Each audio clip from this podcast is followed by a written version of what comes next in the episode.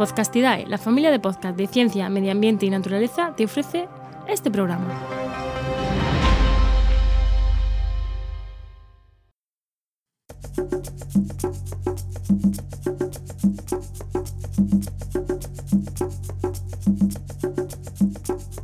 Estás escuchando Mentes Covalentes, tu podcast de química y neurociencia, con Hugo Quintela y Clara García.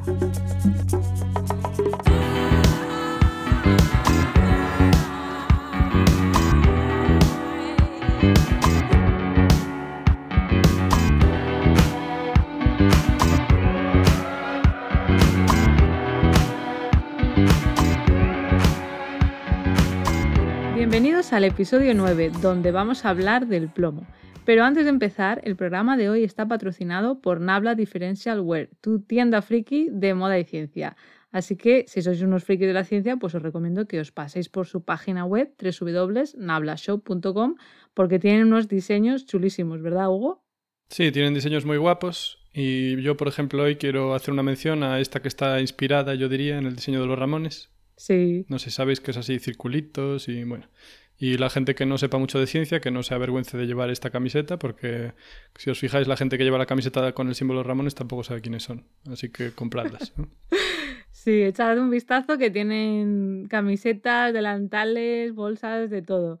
Y bueno, sin más dilación, vamos a empezar el capítulo de hoy, que como he dicho, vamos a hablar del plomo. Así que bueno, creo que lo mejor es que tú, Hugo, que eres químico, nos empieces a, a contar un poco sobre este elemento, el plomo. Cuéntanos. Gracias, Clara, por tener en cuenta que soy químico. Bueno, pues seguir recordando. Eh, a ver, el plomo tiene. El uso humano del plomo tiene ya mucho tiempo y de hecho es de los metales que se conocen desde hace más años. Se calcula. La verdad es que es una franja bastante amplia, pero que se conoce desde hace entre 6.000 o 9.000 años. ¿no? Y es uno de los siete metales que se conocen desde la antigüedad, junto con el oro, la plata, el cobre, el hierro, el estaño y el mercurio. Entonces, quizá quepa preguntarse por qué se conoció el plomo antes que el hierro, por ejemplo. Y es que el plomo era pues muy fácil de extraer de fuentes naturales, ¿no? Los minerales que tenían plomo pues se podían calentar a temperaturas relativamente bajas y, de ello se podía extraer el plomo.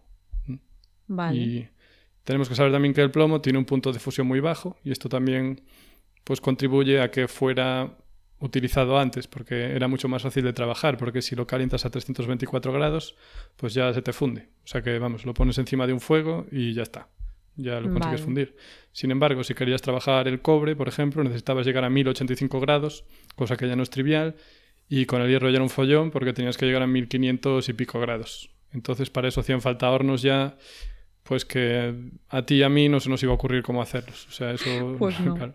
A O mí sea, hay que hacer que ahí unas, unas chimeneas, aportarle un fuelle y no sé qué movidas. O sea que no, no es trivial. Bueno, pues por eso el plomo pues, se conocía de antes y se trabajó antes. Entonces, a nivel de, la- de las personas y de los seres vivos, el plomo no vale para nada. Vale, siento desilusionaros.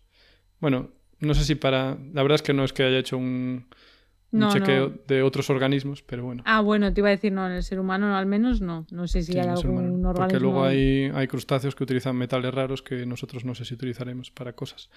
Pero bueno, el plomo me sorprendería. La cuestión es que es un poco curioso, ¿no? Porque la verdad es que hay bastante plomo en la Tierra, no es un, no es un elemento que sea especialmente escaso. Y entonces es curioso que, bueno, ningún organismo se le haya ocurrido utilizarlo. Y entonces, como no vale para nada, eh, de hecho lo único que para lo que vale es para intoxicarnos, ¿vale? Y de hecho se va acumulando lentamente en el cuerpo, sobre todo en los huesos y tardan muchos años en eliminarse, entre 19 y 30. Así que cuidadito con el plomo. Sí. Sí, de hecho, eso es lo que luego yo explicaré, todos los, e- los efectos perjudiciales del to- de la toxicidad del plomo. Así que es verdad, no, no nos sirve y solo nos hace daño. Pero bueno, ahí está, ¿no? Ahí está en, en la tierra. Ahí está, hay que quererlo al final. Algo hay que hacer con él. Pero eso, normalmente yo cito, bueno, normalmente, no sé si en este programa lo he hecho alguna vez, pero citar a Paracelso diciendo que no hay venenos, hay dosis. O sea que si tomas bastante poco de cualquier cosa, pues no te hará mal. Mm, Mm, supongo en que es verdad, pero en el caso del plomo no hay ningún nivel que se considere Exacto. exacto. Pero bueno, Que se considere mm, que estás a salvo. Que bueno, si con este poquito, no. Pero bueno, igual si hablamos de una, ¿sabes? Millonésima de picogramo, pues seguramente. no Ya, pasa. homeopatía de plomo, pues Exacto, si hablamos de homeopatía de plomo, vamos a estar sanos. Bueno, eh, entonces, ¿dónde, ¿dónde está el plomo? No? Hablé antes de los minerales de plomo. Pues eh, los principales minerales en los que se encuentra son la galena, que, que es el sulfuro de plomo, o sea, PBS, sulfuro, azufre. Y otro mineral común es la anglesita, que es el Mm. sulfato de plomo, de nuevo azufre, pero esta vez oxidado, sulfato. Y después tenemos el carbonato de plomo o el óxido de plomo. Vale, y esto está repartido pues así por toda la Tierra. De hecho, ya hablamos del uso, el uso de los óxidos de plomo para pinturas en el capítulo 2 de los tintes y los pigmentos. Porque Mm, hay distintos óxidos de plomo y tienen colores que van del amarillo intenso al rojo intenso. Entonces se usaban para pintar, para colores. Claro que de hecho Van Gogh usaba estos colores. Eh, el amarillo este llevaba plomo. Sí, Van Gogh le daba, le daba el plomo. Era un auténtico fan del plomo. vale, y eso en la naturaleza. Y como digo, está en muchos sitios, pero sin embargo, y por suerte para todos, a pesar de que es bastante frecuente, eh, la concentración en aguas naturales es más baja de lo que cabría esperar, pese a su ubicuidad. Vale, y esto se debe eh, a que hay otros componentes minerales en las aguas, ¿no? como por ejemplo los óxidos de aluminio y componentes de las arcillas que, digamos, lo secuestran y entonces no permite que esté solubilizado. Quién sabe, quizá nos estén salvando la vida las arcillas. Oye, no sé. pues sí, ¿no? Que, que mejor, mejor para nosotros. Y para los organismos vivos en general. Dios, Dios las bendiga a las arcillas. Vale. Totalmente. Bueno, la cuestión, que para el mundo occidental quien llevó el, el plomo a la cumbre absoluta fueron los romanos, ¿vale? como pasa de costumbre con estas cosas. Porque para ellos el plomo era como el plástico. ¿vale? O sea, lo usaban para todo, porque como ya dijimos es fácil de trabajar y se encuentra en muchos sitios. Ellos lo llamaron plumbum y por eso de ahí viene en castellano la palabra plomo. Y ya que no sabes, Clara, cómo se dice en gallego plomo. Ni idea. Pues también viene de la palabra latina y se dice chumbo, ¿vale? Porque viene de plum. de Chumbo. Sí. Como, como los higos chumbo. Con los higos chungos. chumbos. Un día nos encargaremos de esa relación semántica entre los higos chumbos y el plomo en gallego. En fin, Qué guay. Entonces, por eso sí. tiene, o sea, el- el- las letras que lo representan, ¿no? En la tabla periódica es PB. efectivamente. De no eso, solemos hablar de eso a veces, ¿no? Bueno, solo No. llevamos pocos capítulos de los elementos, así que No tanto, pero sí, por eso el plum ujú, un nombre bonito. Bien, la cuestión es que lo usaban para todos los romanos. Canalizaciones, depósitos de agua, recipientes, estatuas y para pinturas también. Lo utilizaban, ya dijimos antes, que se puede usar para colores amarillo y rojo, pero también para pigmentos blancos. Sí. y esto se conseguía con el carbonato de plomo. Y eh, para obtener este carbonato de plomo, lo que hacían es que cogían el plomo metálico, lo trataban con vinagre y con materia en descomposición. Qué agradable, ¿verdad? Y entonces, ¿qué ocurría? Que con el vinagre se formaba acetato de plomo y después la materia en descomposición generaba CO2, así que poco a poco ese, ese acetato de plomo se iba convirtiendo en carbonato de plomo, que era blanco. Y eh, un dato interesante, más, porque hasta ahora también, es que la producción de plomo en el mundial no llegó a los niveles de la época romana, o sea que para que veamos la importancia que tenía el uso del plomo en la época romana, eh, bueno, pues la producción mundial de plomo no llegó a los niveles de la época romana hasta el siglo XIX con la revolución industrial. Porque ya te digo que los, los romanos lo utilizaban para todo. Y claro, en la Mm. Edad Media pues ya vino el, el bajón del que siempre hablamos a nivel tecnológico y económico. Ya veo, o sea, que eran unos fans de- del plomo a tope, los romanos. Sí. Y claro, eso tenía, tenía consecuencias, porque no era todo el mundo la piruleta. Era útil, pero, por ejemplo, voy a hablaros del tetracetato de plomo, que era un compuesto pues, que estaba muy presente en la época romana y que producía envenenamiento de mucha gente. Perdón, ¿eh? Tetra... ¿Cómo? ¿Otra vez? Tetraacetato de plomo. No, está bien que me recuerdes Vale, que hay gente que no. no. es química en el mundo. Vale, o sea, tres grupos acetatos con plomo. Sí. Y el acetato que es, pues es ácido acético, pero mm, desprotonado. Uf. Como el del Por- vinagre, ¿no? Efectivamente. El vinagre tiene un porcentaje de ácido acético, pero bajito, claro. Creo que entre Vale. 7 o así. Y la cuestión que, bueno, por eso, como dije antes, trataban con vinagre, ¿no? El, el plomo. Pero en este caso, la fuente era distinta, ¿vale? Lo que ocurría es que en la época de los romanos, mm, pues le daban al vino los romanos. Y Sí, hombre. no solo, claro, pero no solo eso, también les gustaban las cosas dulces. Y como les gustaban las cosas dulces, pero no tenían azúcar de caña ni azúcar de remolacha, porque jo, los romanos eran muy avanzados, pero tenían estas, estas faltas. La cuestión es que para crear en- un endulzante, lo que hacían es que cogían eh, la uva, ¿no? O sea, el, el bagazo de la uva, y lo, lo calentaban en, en recipientes de plomo. para crear una especie de sirope que fuera dulce, sirope de uva, que tenía fructosa y movidas. Y bueno, luego tenían este sirope y pues se lo echaban a cosas para endulzarlas, y a veces al vino también. El problema es que al calentar en recipientes de plomo formaban tetracetato de plomo. Y no es Mm. particularmente sano el tetracetato de plomo. ¿Por qué? Porque lleva plomo. La cuestión- Claro, y se, se lo, lo ingerían, lo comían. Claro. Lo curioso es que el tetracetato de plomo es soluble en agua. Bueno, eso no es tan curioso, pero lo que es curioso es que era muy dulce, tan dulce como el azúcar. Así que, Mm. digamos que no perjudicaba eh, las calidades organolépticas del sirope que creaban. Sin embargo, si hubieran hecho lo mismo en recipientes de cobre, se hubiera puesto de color azul y el sabor pues hubiera resentido, porque el, Mm. bueno, el acetato de cobre pues no debe estar rico. Sin embargo, el, tetracetato de plomo sí. Y bueno, pues lo que pasaba es que esta gente pues bebía su vinito y llevaba sus miligramos de, de tetracetato de plomo. Así que la gente que le daba mucho al vino pues se, se ponía bastante pocha, ¿no? Y esto le pasaba particularmente a los aristócratas y a los ricos, que eran los que más se podían Uf. permitir pues tener estos siropes y eran los que se daban también unas vidas, digamos, más menos espartanas. o sea que al hay- final les salía mal la cosa. Sí, le salía mal, pero claro, como tardaba años en pasar, pues la gente no, no se daba cuenta, supongo. Y hay especulaciones que dicen que una de las causas del- de que de cayera el Imperio Romano es que la gente que estaba en el poder, digamos, se volvían todos tontos por... Bueno, tontos. Quiero decir, que les Sí, que afectaba el tenían, envenenamiento por plomo mm, y entonces sus capacidades cognitivas pues no eran tal. Y también causaba, además, eh, supongo que lo dirás luego, esterilidad, aparentemente. Y Mm. también se especula que Julio César, bueno, que de Julio César se dice que tenía ataques epilépticos, pues hay quien dice que puede ser por, por el envenenamiento con tetracetato de plomo y también el hecho de que tuviera poca descendencia, porque solo tuvo una hija. Podría Vale. ser entonces, sí. Bueno, Y a pesar de que pasaba esto, eh, en esta época ya se fue consciente de que el plomo era venenoso. O sea, que qué curioso. Y hasta el siglo XVI no se volvió a mencionar la toxicidad del plomo. O sea, en la época antigua se sabía que el plomo era tóxico. A pesar de todo, se seguía, se, se seguía utilizando este método. Y hasta el siglo XVI no se recuperó el conocimiento de que el plomo era tóxico. Así que en Hmm. toda la Edad Media, la gente que usaba cosas con plomo, pues nada, aquí no pasa nada, señores. ya, no, no fueron conscientes de ello. Bueno, de todas maneras, luego veremos que en la actualidad mm, también se sigue usando en algunos sitios.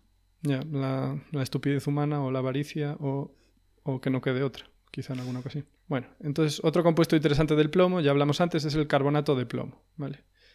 Este compuesto recibía, por lo menos en castellano, dos nombres, que es el albayalde, que sospecho que viene de, de- del árabe, o cerusa.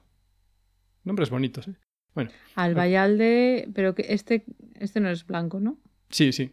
Digo, Sí, porque alba, alba significa blanco, ¿no? Bueno, Del sí, eso tiene latín. sentido. O sea, que no sé si vendrá del árabe o del latín. Ah, bien visto. Buscadlo luego en un Sí, por diccionario favor, etimológico. Porque esto, claro, no va, no va de esto. No. Vale, entonces, como ya dije antes, el carbonato de, plomo, que bueno, no era exactamente carbonato solo, sino que es carbonato básico, o sea que se mezclaba el carbonato en sí con el hidróxido de plomo también. Hidróxido OH, ¿vale? Es como tiene un grupo OH. Vale, entonces esta mezcla tenía un color blanco intenso y se utilizaba para pintura. Pero, dices tú, si lo uso para pintar las paredes, mientras no las lama, pues malo será que me pase nada. Pero claro, el polvillo que suelta, sobre todo la manufactura, muy mal. Pero lo peor y lo más estúpido es que se utilizaba también para eh, blanquearse la cara. Ala. Entonces, eh, ¿Para qué? ¿Por qué se querían blanquear bueno, la cara? porque era una moda así, supongo que era esto, ¿no? De si no eres moreno, quiere decir que no trabajas en el campo y por lo tanto eres aristócrata Mm. y te va la vida, ¿sabes? Genial. Y en la época de los romanos y de los griegos esto se usaba, pero eh, como dije, en la Edad Media se olvidó que esto era venenoso, entonces se volvió a usar mucho. Y entonces en el siglo XVI estaba muy de moda y la aristocracia pues, de distintos países europeos se lo ponía mucho en la, en la cara como maquillaje para reblanquecer la piel. Y esto tenía consecuencias bastante funestas, como era pues, la caída del, pe- de- del pelo, daños en la piel y al final la muerte, claro, y el envenenamiento. Joder. Y bueno, se usaron en el mundo pinturas de plomo pues mucho tiempo, quizá nos cuentes tú luego. Y en España se prohibieron en el año 31. Mm, vale, no sabía exactamente en España cuándo se habían prohibido. Pero bueno, leí Bueno, pues también bien, que se prohibió en el 31, pero fue, vamos, se prohibió, pero no es que fuera muy efectiva la medida hasta unos años después. Ya, de esto que está prohibido, pero bueno, que todo el mundo lo hace, ¿no? Ah, ¿Cómo era esa Bueno, frase? No sé. Hay una frase. Era como se acata, pero... Sí, es como se acata, pero no se cumple, ¿sabes? Bien, otro compuesto temazo es el arsenato de plomo, que ya suena guay, ¿vale? Porque lleva arsénico y lleva plomo. Y yo creo que el arsénico casi todos lo relacionamos con veneno. Sí. ¿Y para qué usaba el, arsenato de plomo? Pues para envenenar, pero para envenenar bichos. Así que no pasa nada. Como para insecticida. Sí, efectivamente, se utilizaba como insecticida y se utilizaba pues a principios, finales del siglo XIX, principios del siglo XX y dejó de usarse masivamente en los años 40. Pero tardó en prohibirse de forma definitiva y taxativa hasta los años 80 del siglo XX. Qué locura. Vale, Y o sea que hemos tardado. Yo sé que suena una locura, ¿eh? usar un compuesto de arsénico y plomo, pero la verdad es que para los mamíferos no era en absoluto tan tóxico. Porque para Mm. matar una rata hacía falta al menos medio gramo, lo cual equivale como a 70 gramos para un humano medio. 70 gramos, o sea, es muchísimo. Es como comer arsenato de plomo a cucharadas y comer mucho.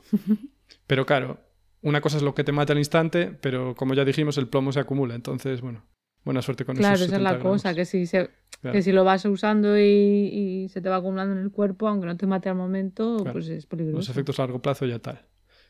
Vale. Mm. Después, otro compuesto muy relevante de plomo que se usó mucho fue el tetraetilo de plomo. Y esto me ha puesto bastante a que a todo el mundo que tenga menos de, perdón, más de 25 años le, en realidad lo conoce, porque es lo que se le añadía a las gasolinas con plomo, claro, porque si no tienen plomo. Ah, eso era, el tetraetilo. Tetraetilo de plomo. Y curiosamente, eh, la- esto lo introdujo obviamente la industria petrolífera, ¿no? Bueno, las industrias. Y lo llamaban, el nombre comercial era tetraetil. lo cual es malicioso. Bueno, malicioso, a ver. Claro. ¿Por qué? Porque le quitaban lo del claro, plomo. quitaron porque- el plomo y to- todos contentos. Como he hecho yo hace un rato que he dicho, ah, tetraetilo. Claro, claro. Vale. Efectivamente. Ah, lleva tetratil, Ya. no pasa nada. Bien. Mm. ¿Y por qué se le añadía, no? Porque tú, ¿para qué le voy a poner yo plomo a mi gasolina? Pues la Eso, eso, gasolina... yo quiero saber. Claro, tenía un problema. Como ya dijimos en el capítulo de los... Sí, de la iluminación, es que ya no me acuerdo. En el capítulo de la iluminación hablamos ya del queroseno y de lo que tiene el queroseno y lo que tiene la gasolina. La gasolina pues son, es una mezcla de hidrocarburos de cadenas relativamente cortas, ¿no? Entre 6 y 12, si mal no recuerdo, átomos de carbono.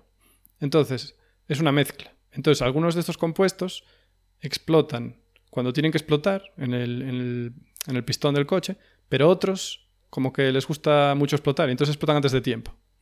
Normalmente esos son los compuestos más ligeros. Entonces, en el motor de gasolina, tú quieres que la mezcla explote eh, cuando le das la chispa.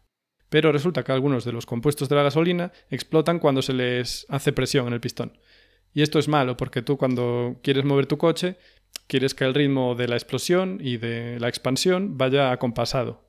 O sea que, sabes, que lleves un ritmo continuo. Pero si hay claro. algunos compuestos que explotan antes de tiempo, pues el pistón está sufriendo. Y entonces eso hacía que el coche fuera menos eficiente y además te temblaba el motor.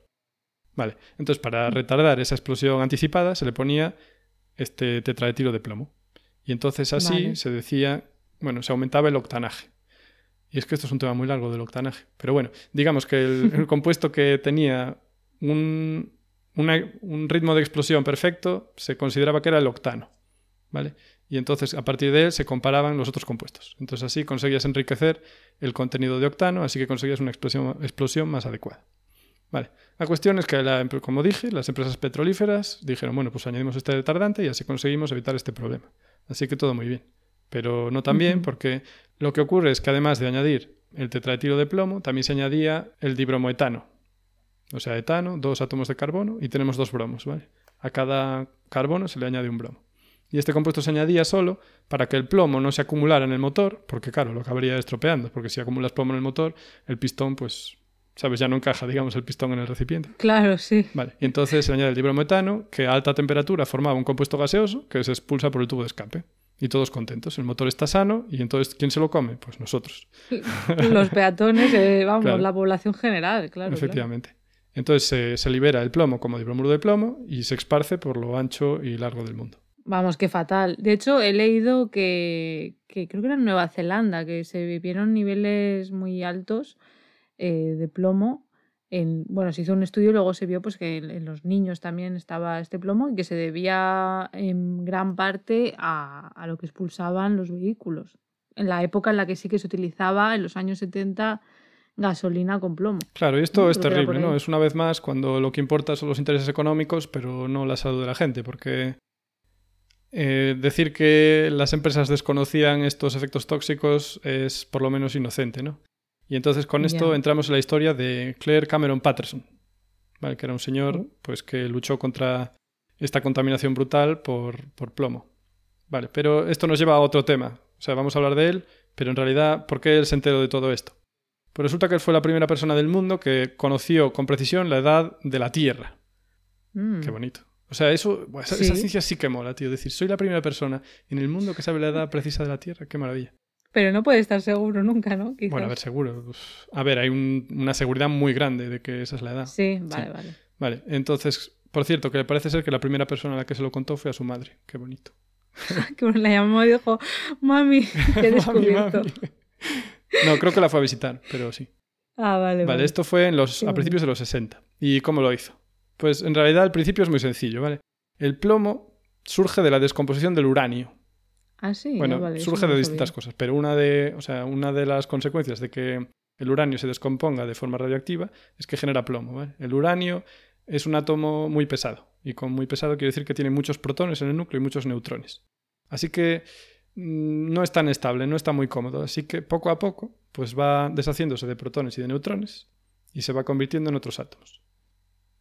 Y entonces uno de los átomos... Vale. Claro. Me has dejado. Claro, esto es el principio de, de la descomposición radioactiva. Tú tienes. Porque lo que hace que tú seas un átomo, por ejemplo, de plomo, es el número de protones que tengas en el núcleo.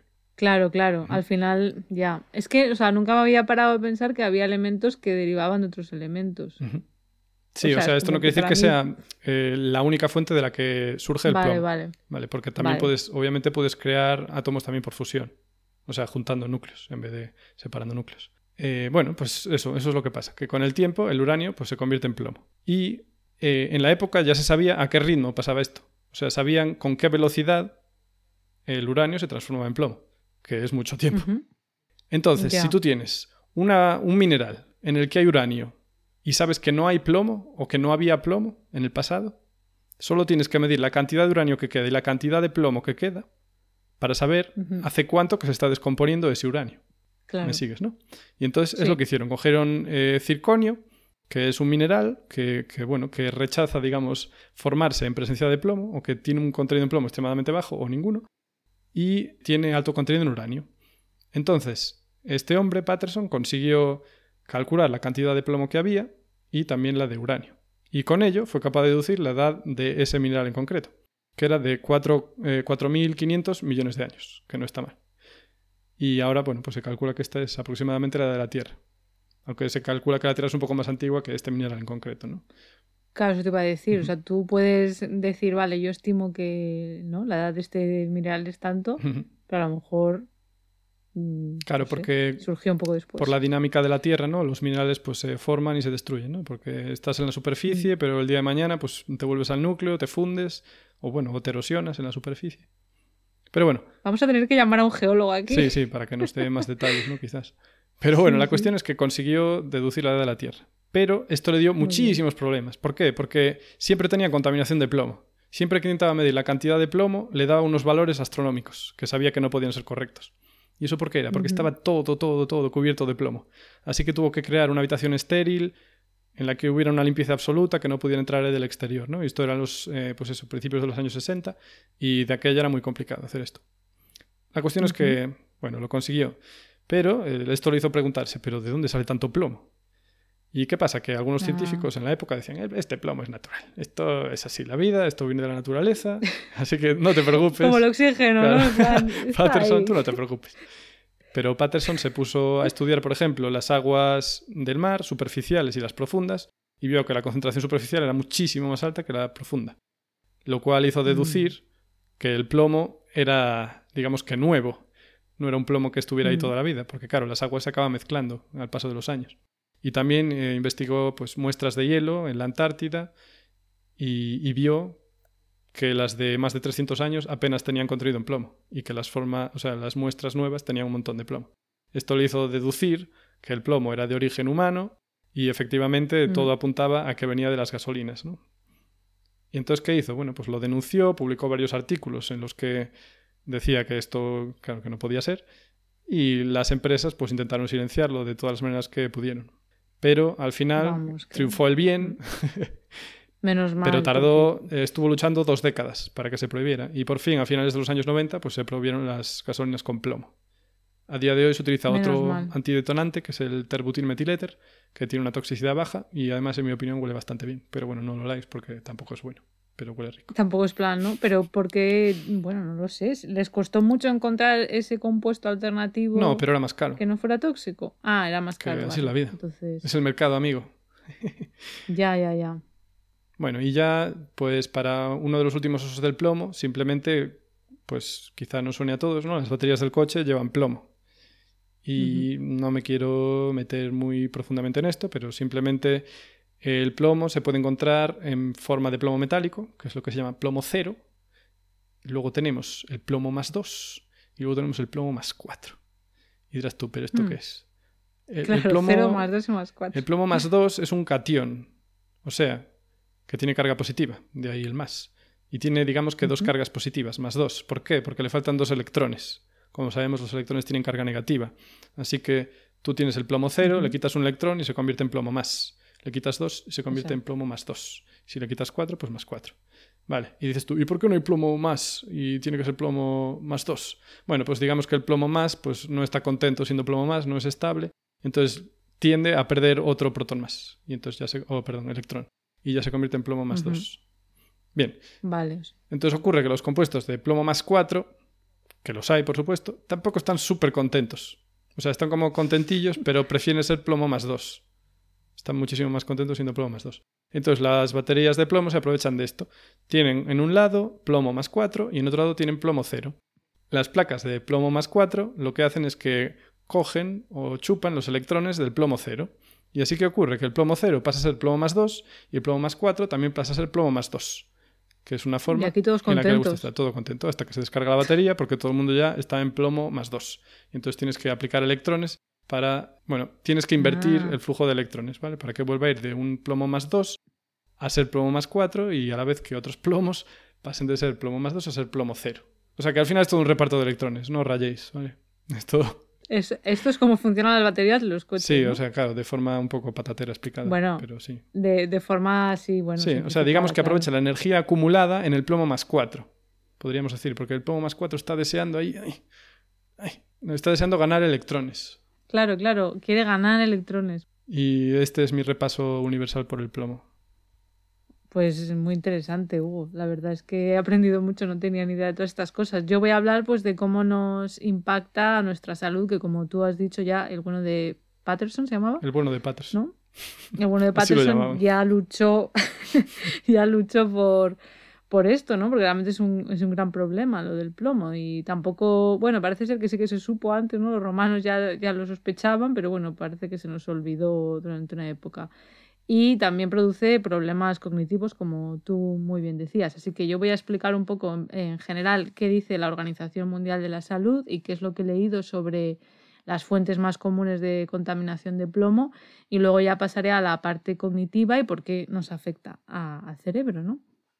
Entonces, pues bueno, lo que tú has dicho, el plomo pues se considera un material tóxico, es lo que dice la Organización Mundial de la Salud, que está presente en la corteza terrestre, pero que, bueno, pues es un problema para nosotros y para el medio ambiente y tenemos que regularlo.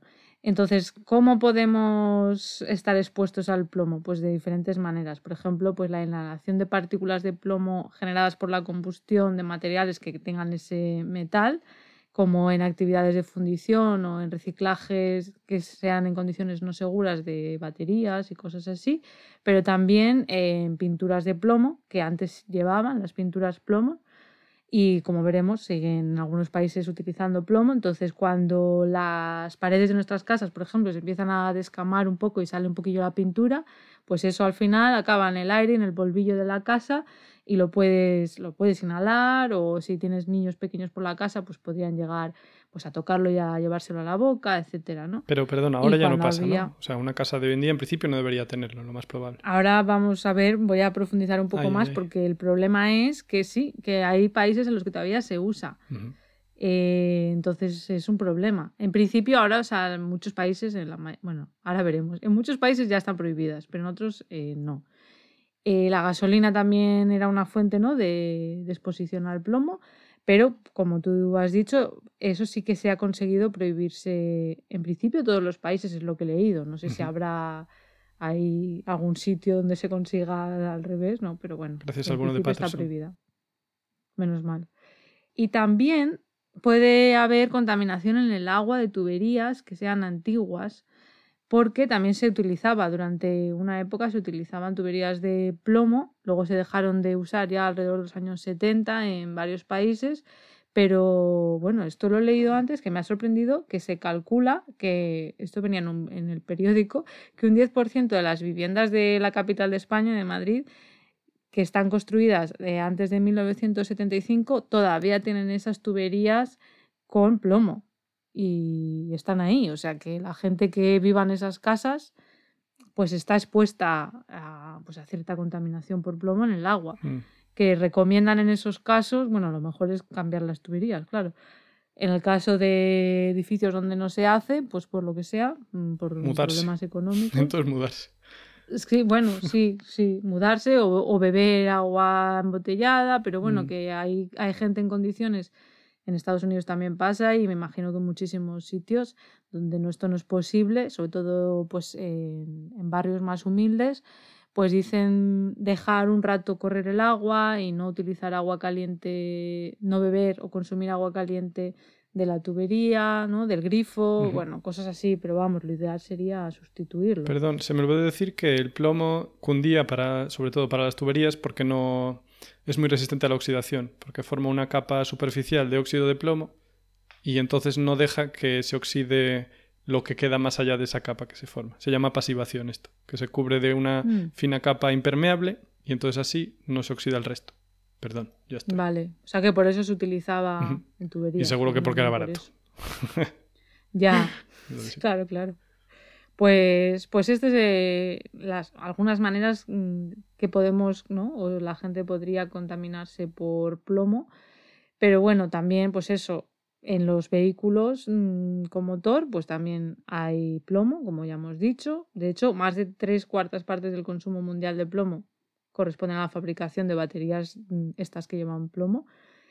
Y luego también pues puede estar además en, material de soldadura, en vidrieras, en vajillas de cristal, en municiones, en esmaltes cerámicos y también en artículos de joyería y juguetes mm, baratos, de estos que, mm, bueno, que no son muy caros, ¿no? Eh, no joyas buenas, sino joyas malillas, incluso en algunos productos cosméticos y medicamentos tradicionales. Esto depende de los países. en la Unión Europea hay una regulación Mm, bastante estricta y entonces eh, en principio me imagino que casi todo lo que llegue esto tendríamos que preguntar a alguien, un experto en regulación de este tipo, pero vamos, entiendo que, hay muy poco riesgo, pero depende de los países y de qué certificado tenga el juguete o la joya o tal, pues mm, puede ser un problema o no.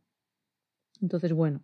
Y sobre lo de la pintura de plomo que te decía, Parece ser, por lo que he visto en, la página de la Organización Mundial de la Salud, que por lo menos los datos de 2018-2019 es que todavía la, más de la mitad de los países en el mundo todavía tienen permitido el uso de pintura con plomo. Caray, más de la mitad. Lo cual, lo cual es una desgracia porque eh, son pinturas que se usan, pues imagínate, pues para pintar también las viviendas, las, puertas, las paredes o los barcos, eh, colegios, hospitales, o sea, eh, es un gran problema. Y países que he visto que todavía se usan, o por lo menos datos de 2018-2019, o que al menos no están prohibidas, eh, Colombia, Ecuador, Perú, Honduras, Guatemala, Honduras o Haití, por nombrar países eh, de América, que sé que muchos nos escucháis desde Latinoamérica.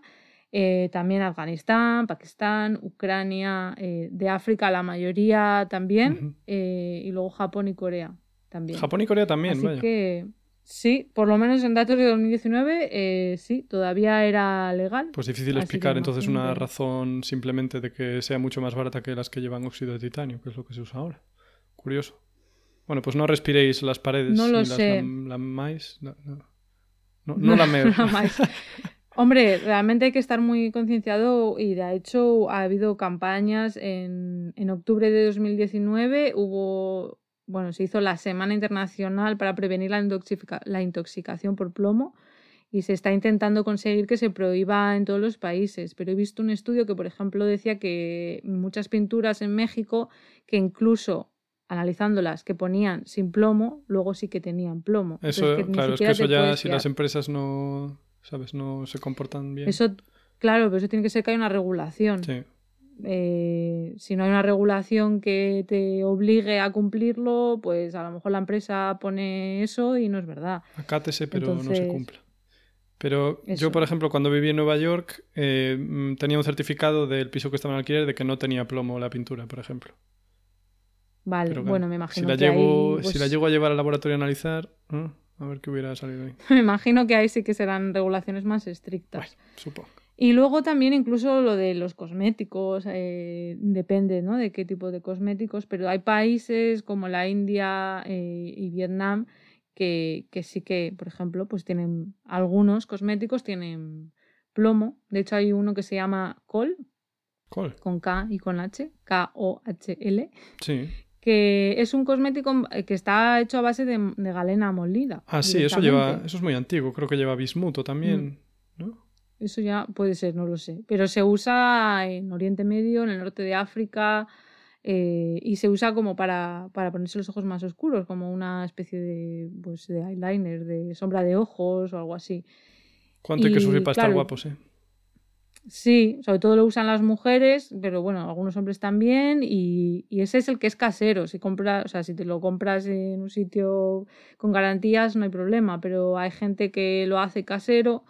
Y bueno, pues es un problema y por ejemplo en Pakistán es una de las principales fuentes de contaminación por plomo. Vale, pues. Este cosmético para, para pintarse los ojos, que ahí lo llaman surma en vez de col, pero vamos, que básicamente es esto que lleva plomo. Así que sí, eh, sorprendente. Y luego, pues también lo de los juguetes metálicos en la joyería, pues también he visto estudios que lo analizan y que sí que se ha visto pues en, en varios países que tienen, que tienen ese plomo. Luego he encontrado también una gráfica de un estudio de, este es de 2005, así que no sé si habrán cambiado los datos, en el que se veía mmm, que tanto por ciento de la población se calcula que tiene niveles de plomo en sangre pues más altos de, de los que se pueden considerar mmm, problemáticos. Y, por ejemplo, Nigeria, Ecuador, Pakistán están al principio de todo. Mm.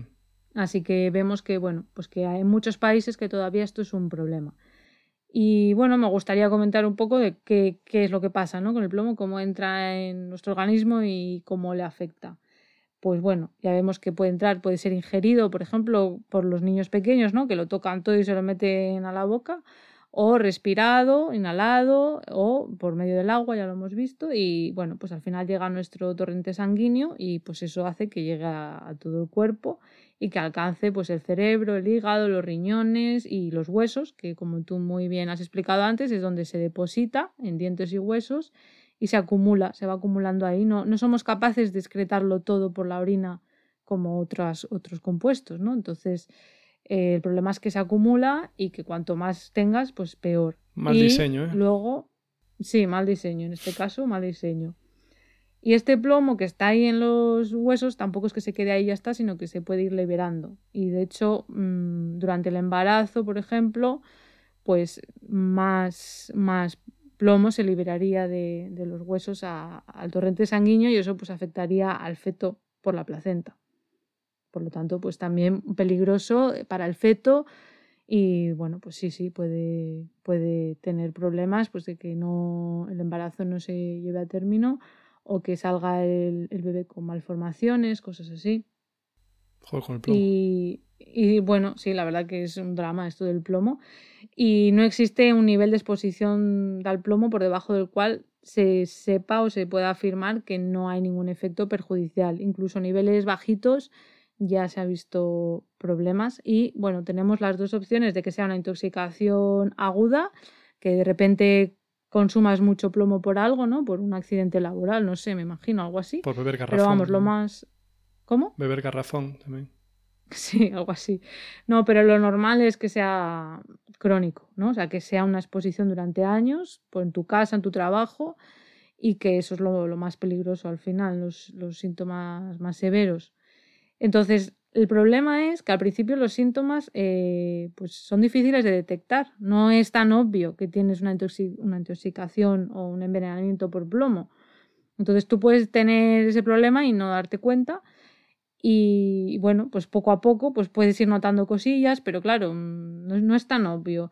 Y bueno, algunos de los síntomas que se pueden ver síntomas y signos en adultos pues son la hipertensión arterial, dolor muscular o de articulaciones o dolor de cabeza, dolor abdominal, eh, cambios en el estado de ánimo, eh, dificultades para concentrarse o la memoria. Entonces, claro, claro es que esto imagínate. Puede ser cualquier cosa. Claro, puede ser cualquier cosa. Lo que es importante es que los médicos pues, eh, sepan, ¿no? Que le pregunten a la persona si come en plomo. qué claro, en qué trabaja, si está, si es una persona que está trabajando con, yo qué sé, baterías de, de coches o soldaduras o cosas de estas, ¿no? O el tipo de vivienda, cosas así. Por cierto, yo con lo de las soldaduras veía. De pequeño ayudaba a mi padre a veces a soldar cosas. Y entonces Sí. veía cómo fundía lo que se supone que era estaño, porque no estoy muy seguro que sea estaño. Pero bueno, veía cómo lo fundía con el. hmm, con el chisme. Y, Sí. ¿sabes? Veía el humillo que salía y yo siempre decía, eso yo no lo quiero respirar, me da un mal rollo. Ah, Ya, de hecho yo me acuerdo de, de que en el instituto también, en las prácticas de tecnología, llegamos a soldar algo y olía súper mal, era estaño. y bueno, dicen que es estaño, sí. pero no sé si será... O sea, para mí que es una aleación de algo, pero bueno, eso habría que investigarlo. Podría ser. Pero sí que se le llama estaño. Mm. Pues sí, o sea, que todas estas profesiones, eh, bueno, pues con cuidado, claro. Y luego los niños, pues se pueden ver, se- es peor en niños, eh, porque los niños lo absorben más, eh, bueno, por varias razones, pero entre ellas, pues no sé, el sistema digestivo lo absorbe más, pero luego también, eh, por ejemplo, en bebés y en el feto, cuando todavía no ha nacido, pues la barrera hematoencefálica no está formada del todo y eso hace que todavía pase más fácilmente al cerebro y los niños pues están todavía, pues claro, con el cerebro formándose las, las conexiones entre las neuronas, entonces los efectos en niños y bebés son peores. Se ven retrasos en el desarrollo, dificultades en el aprendizaje, también irritabilidad, eh, pereza, o sea que se ven cambios de la conducta de los niños y bueno, pueden llegar a tener convulsiones, pero claro, eh, pues un drama al final porque son, son problemas que luego les van a acompañar el resto de su vida, normalmente, o sea que, que no es mm, reversible, ese es el problema. Se pueden dar dificultades en el entorno escolar y bueno, incluso pues tener problemas, eso, que llegan a ser más violentos o impulsivos de mayores, etcétera. Así que tiene pues un componente ahí Vas a hablar Pues un poco social. de... Porque algo leí de esto, de que hay algún estudio que dice que el- una parte importante de la violencia, sobre todo en clases bajas, puede ser debida a envenenamiento por plomo. Pues no lo he leído directamente así, pero es uno de los síntomas eh, más irritabilidad y más violencia y sí que ponía que, que sí que se han visto correlaciones entre el nivel de plomo en sangre y, y problemas pues en encontrar trabajo, eh, eso, también problemas interrelacionales con otras personas.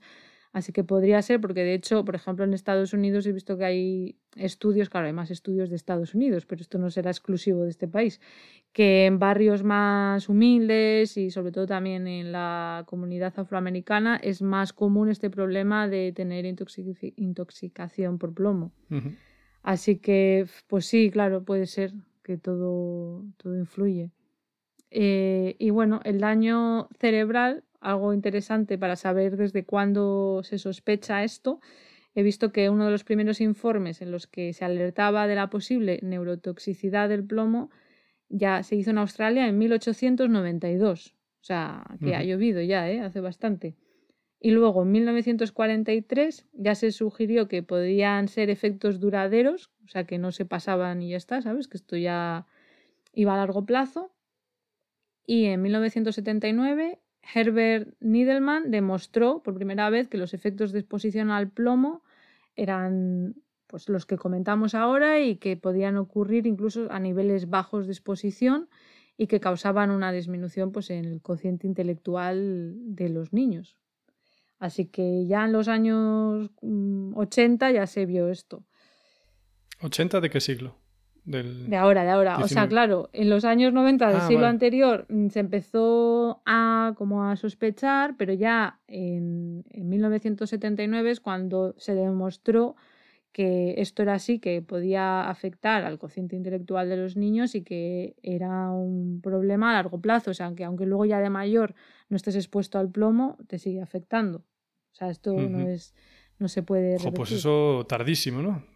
Dijimos antes, llevamos por lo menos 6.000 años con el plomo y hasta hace cuatro días no sabíamos exactamente qué nos hacía. Claro, bueno, tardísimo, pero también me hace reflexionar a mí que si desde los años 80 se sabía eh, que todavía siga habiendo pinturas con plomo y se sigan fabricando y en muchos países sea legal, pues, pues vamos un poco tarde. Y bueno, ya adentrándonos en la parte así de los síntomas cognitivos, pues voy a explicarlo un poquito, un poquito más.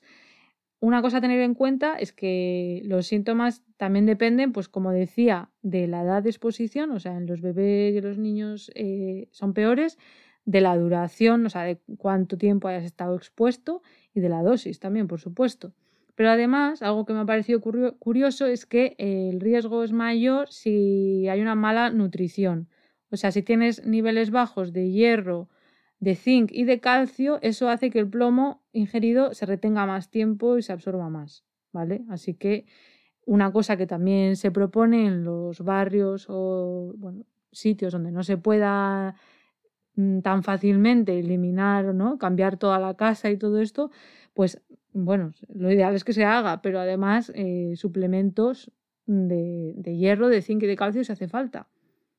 Y bueno, algunos de estos síntomas cognitivos, pues como decíamos, la reducción de varios puntos, o sea que no es poca cosa, en el cociente intelectual, empeoramiento de la memoria, pero también eso, problemas en mantener esa atención y también en la velocidad de procesamiento, o sea, cuando te llega la información, cómo de rápido eres tú de procesarla y, y de responder. Dios, es que el cerebro fatal, ¿eh? Te lo hace Sí, polvo. la verdad que sí. Problemas de habilidades visoespaciales, o sea, de poder visualizar algo en el, en el espacio, ¿no? De imaginárselo, mover, rotar, eh, pero también ya problemas más emocionales de ansiedad, depresión, o sea que vemos que, que- origina muchos problemas. ¿Y por qué pasa esto? Pues bueno, tampoco es que se sepan todos los detalles eh, al milímetro, pero bueno, una de las mm, causas es que el plomo puede imitar al calcio porque ambos son metales con una carga positiva, como tú has dicho antes, de más 2.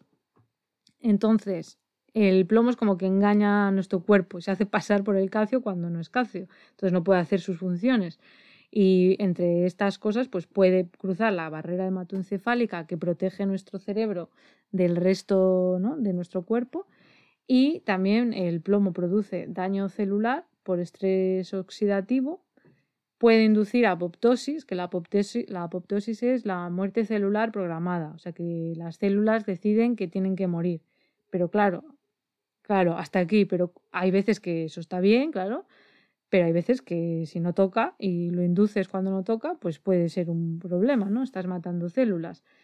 Y puede también eh, alterar el material genético, porque al hacerse pasar, he dicho antes que imita un poco al calcio, pero también imita al zinc un poco, ¿no? Porque también tiene carga más 2. Y, y bueno, hay compuestos que llevan zinc que tienen que ver con la regulación de la expresión génica, entonces bueno, también altera eso y también importante, se une a receptores de los neurotransmisores y los bloquea. O sea que la neurona bloquea la puertecita por la que tienen que pasar moléculas a la neurona y no deja que, que se produzca ese impulso nervioso. Así que, bueno, vemos que altera cómo funcionan las neuronas, también impide la formación de nuevas sinapsis, por eso es tan importante en los bebés hemos dicho que es excesivamente o especialmente peligroso, porque claro, los bebés todavía tienen un cerebro en el que se están formando nuevas conexiones, que son eso, las sinapsis entre neuronas. Entonces, al alterarse esta formación de nuevas sinapsis, pues, pues vemos ese problema en el desarrollo cognitivo. Y luego, pues también hay estudios de resonancia magnética, que es una técnica que creo que hemos mencionado alguna vez, que nos permite estudiar el cerebro eh, y hacer imágenes ¿no? y poder medir el volumen, pues se han visto en estos estudios que personas que han estado expuestas durante tiempo al plomo, pues también tienen una menor un menor volumen de la sustancia gris, un menor volumen del cerebro al final, en regiones frontales, o sea, más de hacia adelante del cerebro, y en regiones eh, relacionadas con el procesamiento de emociones. Las regiones. ¿eh? Muy mal. Las regiones frontales serían las que se encargan de toda esa parte de atender, eh, bueno, procesar información para orientarla a objetivos, etc. Entonces, pues ya vemos que, realmente es algo muy peligroso y, y, bueno, tampoco hay una solución mm, milagrosa, pero sí que he visto que hay tratamientos de quelación, creo que se llaman, terapias de quelación, que ayudan a eliminarlo del cuerpo. Química bonita. Claro, para eso sirve. Y, lo importante también pues, es eliminar la fuente ¿no? de exposición. Y si se sospecha, porque no siempre se sabe, no siempre tú vives en una casa, a lo mejor no lo sabes, que hay tuberías que llevan plomo o la pintura, bueno, si se sospecha puedes ir al médico y hacerte unos análisis y incluso también en la radiografía se puede ver si, si alguien ha estado expuesto durante mucho tiempo a plomo, se ven como unas líneas en los huesos, o sea que hay maneras de ver si realmente, bueno, y en niveles de sangre también, pero en niveles de sangre es más algo Mm, en el momento, en cambio en el hueso puedes ver algo que ha ocurrido hace 10 años. Perdona que te interrumpa, Clara, pero solo explicar lo que es la quelación. Vale, la quelación es que cogemos pues ese plomo más 2 que está pues en donde sea en tu cuerpo y entonces una molécula que es el quelante, digamos que lo abraza. Lo abraza y es capaz de disolverlo pues en el agua o en el disolvente que sea. O sea que es capaz de movilizarlo y sacarlo de donde está. Exacto. Sí, muchas gracias por la aclaración. Ya vemos que la química. es que es química y claro. la química puede ser una gran ayuda, por supuesto. Sí, bonita porque las moléculas se abrazan también. Preciosa metáfora. Bueno, pues hasta aquí el programa de hoy. Recordad que podéis seguirnos por redes sociales y escribirnos pues, vuestros comentarios o preguntas. En Twitter somos arroba cobalmentes y en Instagram arroba mentescovalentes. Y también tenemos página de Facebook. Y no os olvidéis de echar un vistazo a la web de nablashop.com que tiene unas camisetas con unos diseños muy bonitos de ciencia. Así que nos escuchamos dentro de 15 días. Hasta la próxima. Venga.